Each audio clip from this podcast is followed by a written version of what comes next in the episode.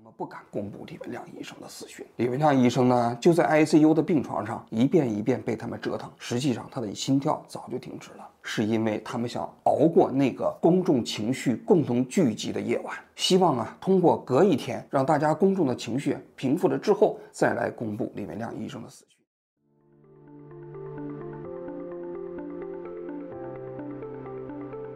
欢迎来到四零四档案馆，在这里，我们一起穿越中国数字高墙。二零二二年二月十二日，距离李文亮医生的去世已经一千一百零一天。这位在武汉新冠疫情期间因为说出真话成为悲剧英雄的普通眼科医生，并没有被民众遗忘，为公共安全和健康充当吹哨人，成为他闪亮的墓志铭。在李文亮医生留下的微博评论区，每天都有成千上万的人写下日记，网民在这里和李文亮医生一起分享和倾诉自己的生活与命运。正如一位网友所说，李文亮微博成了互联网哭墙，一个安放人们良心的地方。由于李文亮的微博随时可能被网络审查部门下令删除，中国数字时代对于李文亮医生微博下的网民留言每日片段精选备份，直到该微博账号被关闭为止。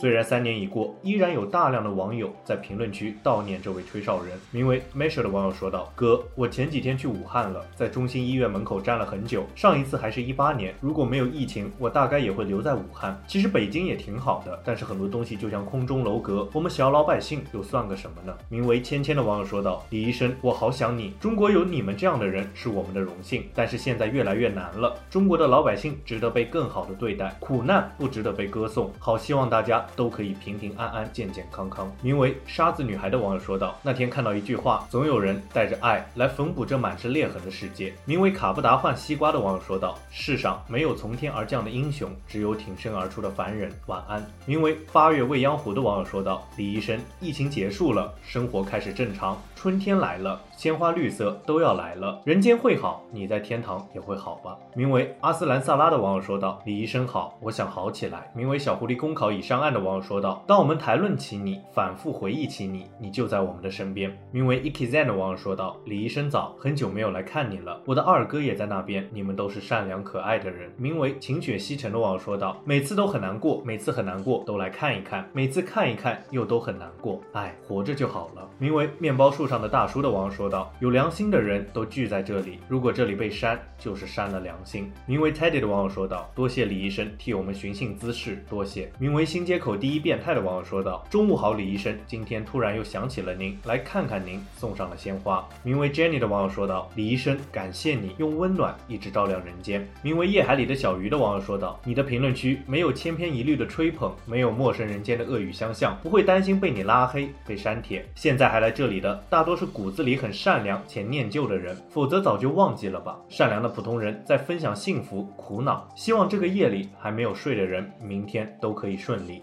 其实，正如一位网友所说，这个评论区是英雄和凡人的纪念碑。这么说是因为英雄同样来自凡人，并因其平凡而伟大。英雄在这里接受凡人的怀念，也承载着凡人们的世界。以上就是中国数字时代对李文亮医生微博评论的近日精选。我们将持续关注、报道和记录互联网上民众的声音。中国数字时代 CDT 致力于记录和传播中文互联网上被审查的信息，以及人们与审查对抗的努力。欢迎大家通过电报、Telegram 平台向我们投稿，为记录和对抗中通过网络审查，做出你的贡献。投稿地址请见文字简介。阅读更多内容，请访问我们的网站 cdd.dot.me.dia。